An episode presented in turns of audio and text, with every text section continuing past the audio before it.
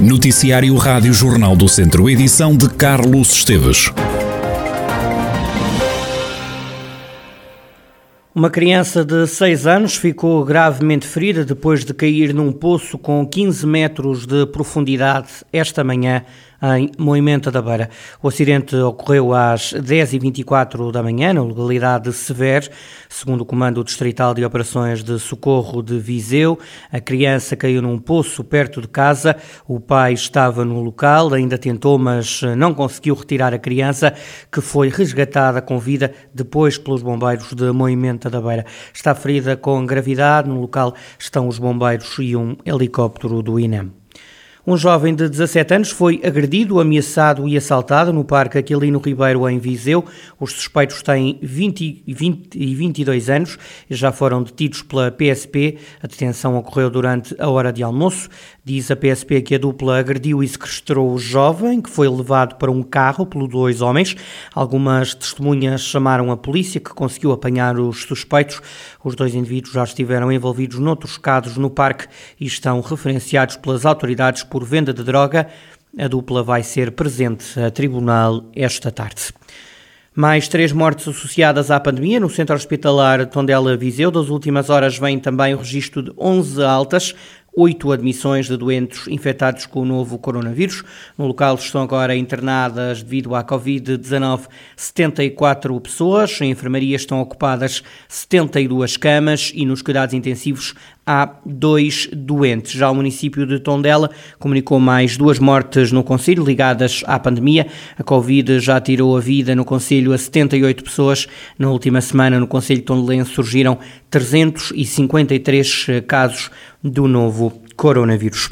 O secretário-geral do Sindicato Nacional da Proteção Civil critica as condições de salário e a falta de profissionalização dos chapadores florestais, uma reivindicação antiga e que José Costa Velho voltou a defender durante o Encontro Nacional de Sapadores Florestais que está a decorrer em Vila Nova de Paiva.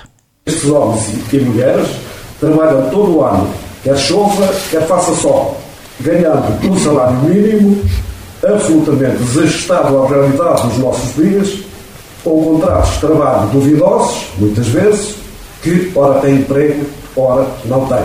Temos desenvolvido muitos contactos para que isto se altere. Quer com a Secretaria de Estado da Conservação da Natureza, quer com os diversos grupos parlamentares, quer com comunidades intermunicipais, quer com políticos de várias cores, câmaras municipais e associações de produtores florestais, onde a nossa conversa sempre assente no direito a um salário justo e a uma carreira digna. Estamos na mesma? Não, não estamos. Muita coisa está mexer e a mudar. E muitas consciências estão em alerta para esta realidade. Em resposta, o secretário de Estado da Conservação da Natureza e Floresta, João Paulo Catarino, voltou a deixar a garantia de que todos os sapadores florestais contratados por entidades públicas vão poder passar para a função de sapadores bombeiros florestais, tendo assim perspectivas de carreira profissional. Os sapadores florestais estão hoje, têm hoje como, como titular, eh, como entidade empregadora, como entidade pública, podem passar para a carreira de bombeiro sapador florestal não é a que está regulamentado, é uma questão de decisão da entidade empregadora.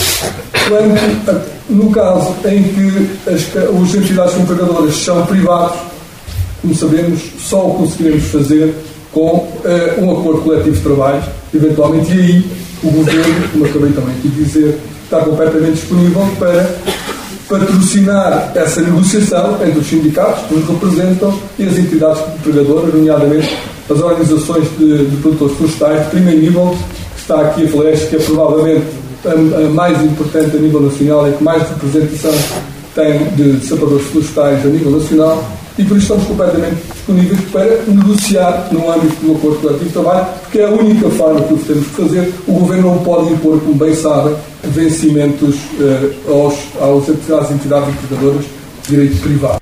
Ainda no Encontro Nacional dos Chapadores Florestais, que acontece em Vila Nova de Paiva, o Presidente da Câmara, Paulo Marques, garantiu que vai atribuir o subsídio de penosidade aos chapadores florestais e outros trabalhadores do município. Cumprido um compromisso assumido com este sindicato e com os nossos trabalhadores, vamos atribuir o subsídio de penosidade o mais rápido possível também aos sapadores florestais. Relativamente aos nossos sapadores florestais, a lei não é clara e literalmente pode não atribuir esse subsídio. De qualquer forma, nós vamos fazê-lo quer para os trabalhadores florestais, quer para todos os trabalhadores que ele tem legalmente direito.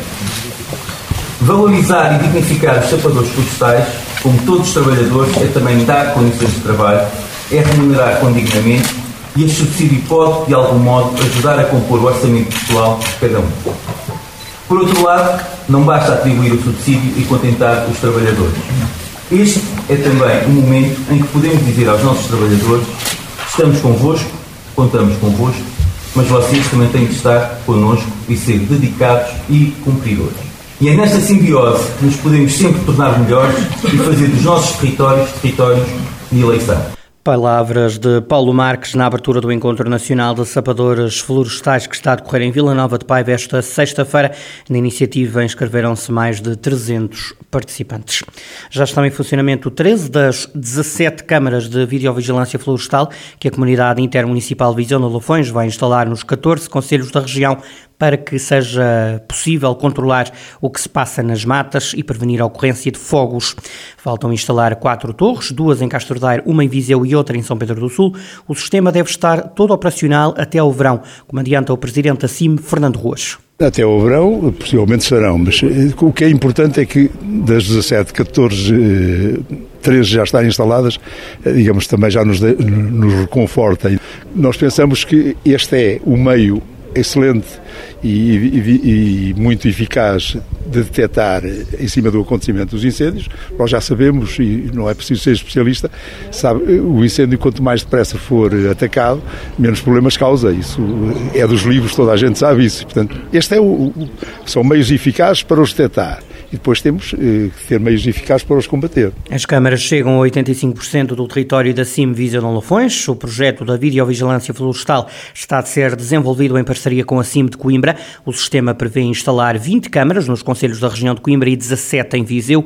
O investimento global é de 3,8 milhões de euros. O presidente da CIM, Fernando Ruas, destaca a parceria estabelecida neste projeto que diz deve ser um exemplo a seguir. Entretanto, as câmaras de videovigilância são operadas pela GNR no comando distrital e também na sala de operações do Comando Distrital de Operações de Socorro de Viseu, o coronel Vítor Assunção, comandante da GNR de Viseu, explica que as torres são complementares ao sistema de vigilância que já existe. O sistema de, de, videovigilância florestal é mais um sistema que complementa todos os restantes, porque não substitui de modo algum uh, o patrulhamento terrestre, efetuado pelas nossas patrulhas, até pelo próprio Exército e pelos bombeiros, portanto, e pelas equipas dos municípios, mas uh, pela nossa estrutura uh, da GNR não substitui, não substitui também os postos de, de, vigia, que são operados por operadores civis, contratados, vigilantes civis contratados pela GNR, eh, porque, eh, mas é um complemento.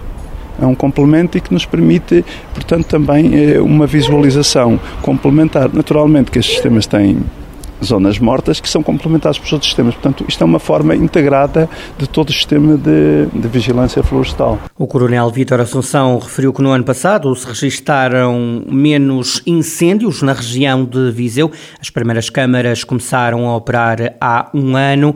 O Coronel Vítor Assunção, comandante da GNR de Viseu, a Força Policial vai controlar as câmaras de videovigilância instaladas na região pela CIM Viseu de Lafões. Há já 13 torres em funcionamento, faltam 4. O sistema deve estar operacional em pleno no verão.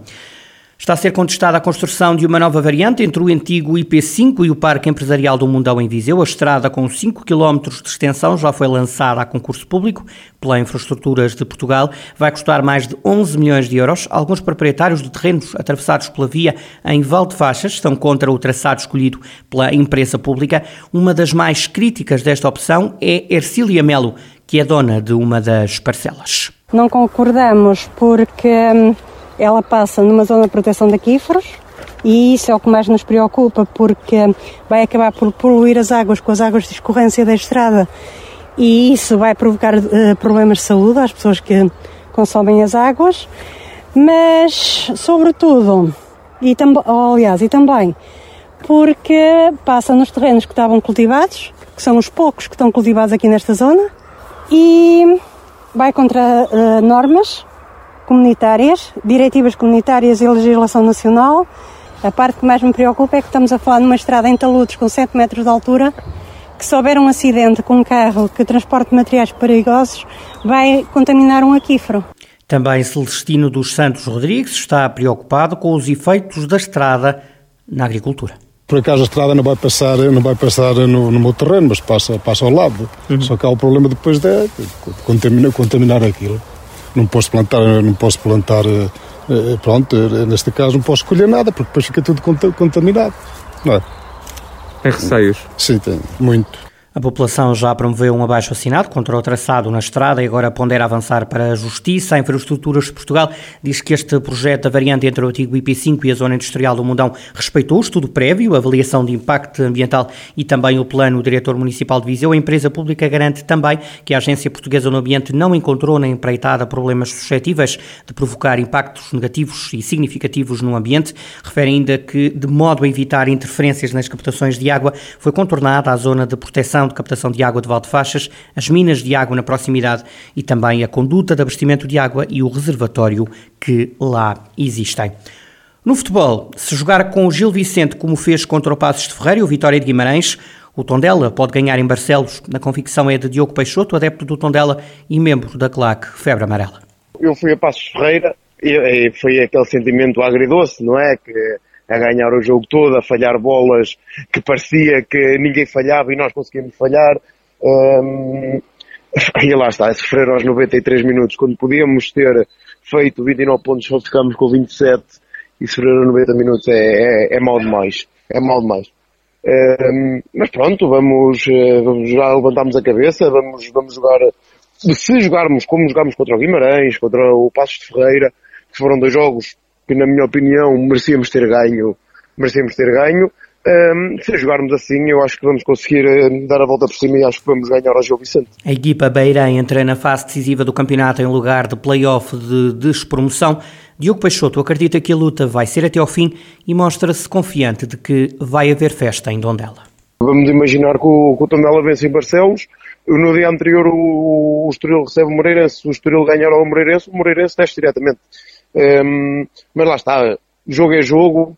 Já vimos o Aroca ganhar ao, ao Gil Vicente, com, com, com o Gil Vicente com mais um. Já vimos o Moreirense a ganhar ao Gil Vicente, com o Gil Vicente com mais um. E pá, e jogo é jogo, nunca se sabe o que é que vem daí, mas claro que eu sinto um dolense que hum, espero que, hum, que, que percam, não é? Que é para nós ganharmos e, e passarmos à frente. Mas, ó Diogo, acha que este campeonato vai mesmo até o fim? Ou seja, é só na última jornada que o Tondela ficará a saber qual é o destino? Eu acho que sim, eu acho que vamos, vamos lutar até ao fim, vamos, vamos ter campeonato até ao fim, como já tivemos, já estamos habituados a isto, já estamos habituados a sofrer, ehm, já não é novidade nenhuma para os tondelenses, por isso, eu acho que, um, eu acho que vai haver campeonato até ao fim e vamos dar a, o mote por cima e vamos, vamos, vamos chegar na Primeira Liga. Diogo Peixoto, adepto do Tondela e membro da claque Febre Amarela, na divisão ao jogo com Gil Vicente, mais uma jornada decisiva. O Tondela vai até Barcelos, jogo este domingo às três e meia da tarde. Também o Académico ainda não está salvo da descida, no caso, na segunda Liga. Os vizinhos têm a descida direta quase evitada, mas a matemática ainda não permite respirar totalmente alívio, até porque o Académico só tem um ponto a mais em relação ao lugar de play-off de despromoção. O comentador Carlos Agostinho, comentador Rádio Jornal do Centro, que é um assumido adepto do Académico, pede que o clube seja respeitado. Carlos Agostinho apela a arbitragens sem influência nos resultados dos jogos desta fase final da segunda Liga. E aquilo que se pede é que as decisões sejam justas. É uma pena ao vídeo-árbitro não entrar nisto, num campeonato tão competitivo, com decisões tão difíceis de tomar. E se calhar o Académico de Viseu eh, está a ser prejudicado numa situação ou outra. E outros, outros clubes também poderão dizer o mesmo, por não o haver. Mas que haja justiça, que haja, acima de tudo, um conjunto de jogos arbitrados de forma séria, muita concentração de quem está a apitar também. E o que se pede é, nesta fase final, numa fase tão importante numa fase que pode decidir o futuro do, do, conjunto de clubes. E o futuro não é, não estamos a falar só em descidas de divisão, porque há clubes de centro divisão que vão ter muitas dificuldades para voltar, porque agora há uma terceira liga extremamente competitiva. Somos do interior, se calhar somos um clube que não tem o peso que outros têm nestas ligas profissionais, é, mas acima de tudo que, que nos respeitem, que respeitem o interior, que respeitem o académico, as pessoas de Viseu, porque esta região e este clube merece ficar na segunda liga. O académico tem que ficar nesta segunda liga com Carlos, toda a certeza. Carlos Agostinho, e o apelo a que o Académico de Viseu se mantenha nas ligas profissionais e evite dessa forma descer à Liga 3. Académico de Viseu que joga com o Nacional da Madeira este sábado às três e meia da tarde na Ilha da Madeira. Em Penalva do Castelo realiza-se o tradicional fim de semana do Cabrito. O evento gastronómico organizado pela Câmara Municipal acontece este fim de semana. O certame esteve suspenso durante os últimos dois anos por causa da pandemia da Covid-19. Engloba sete restaurantes que aderiram. O presidente da Câmara de Penalva do Castelo Francisco Lopes Carvalho, adianta que a ideia deste evento tem ainda como objetivo incentivar e dinamizar o setor da restauração. É o objetivo primeiro deles, que vieram a solicitar o apoio à Câmara Municipal para fazermos este evento, porque era nestes dias que o caixa disparava, ou seja, melhorava substancialmente eh, a clientela. Também vamos fazer um sorteio para um almoço para duas pessoas, a realizar em, em, todos os restaurantes para impulsionar também, mais uma vez, a vinda, se for o caso, ao restaurante de Novo Castelo, aquela clientela que vem no dia 7 e 8 de maio para provar o cabrito, mas depois poderão vir mais à frente se forem contemplados com o sorteio. Francisco Lopes de Carvalho, Presidente da Câmara de Penalvo do Castelo, o Conselho volta a receber no próximo fim de semana o fim de semana do Cabrito.